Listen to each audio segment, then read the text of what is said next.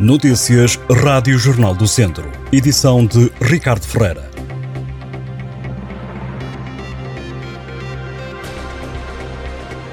Há vários pedidos de investimento para o Aeródromo de Viseu. A informação foi avançada pelo presidente da Câmara Vizense, Fernando Ruas, que afirmou que têm chegado várias manifestações de investimento para o equipamento municipal. A revelação foi feita no final da reunião pública do Executivo, que teve lugar ontem, onde foram aprovadas alterações ao regulamento de taxas e aterragem no equipamento. O autarca do PST defendeu ainda que a infraestrutura tem que começar a equilibrar as contas, já que atualmente dá um prejuízo ao município na ordem dos 200 mil euros ano. Fernando Ruas acredita que os novos investimentos que estão a voar para o aeródromo vão ajudar a mudar este cenário. Questionado sobre os planos de alargamento do equipamento que vinham do anterior executivo de Almeida Henriques, Fernando Ruas disse não estar a par desse projeto e voltou a defender que o aeródromo devia ser ampliado e a gestão passar para a comunidade intermunicipal Viseu-Dom Lafões. Mais de 10 toneladas de resíduos têxteis foram encaminhados para reciclagem no último ano no Conselho de Vozela.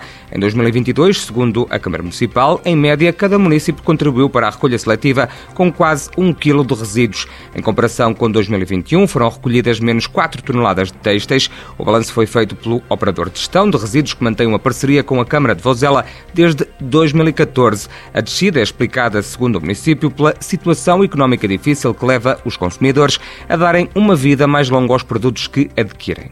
Plantar mil árvores de espécies autóctones na Serra da Estrela é o grande objetivo da ação que vai decorrer este domingo. A plantação acontece no território dos Baldios de Santa Maria, nas Penhas Douradas, no Conselho de Manteigas. A ação está agendada para as 10 da manhã. A iniciativa vai ser levada a cabo por voluntários, entre eles a comunidade imigrante e refugiada na região, que está a ser desafiada a participar. A ação decorre no âmbito do projeto financiado pela Comissão Europeia, que é dedicado à ativação de uma rede de voluntários dedicada à ação climática e à realização de ações de sensibilização sobre o clima e as árvores.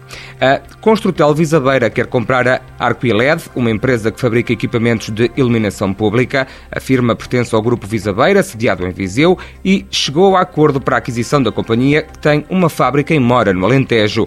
O anúncio foi feito esta sexta-feira numa nota publicada pela Autoridade da Concorrência, que confirma ter recebido a notificação prévia por parte da Construtel. E João Matias, ciclista da equipa de Mortágua, vai pedalar o Troféu Internacional Artur Lopes no Velódromo Nacional de Sangá Galhos.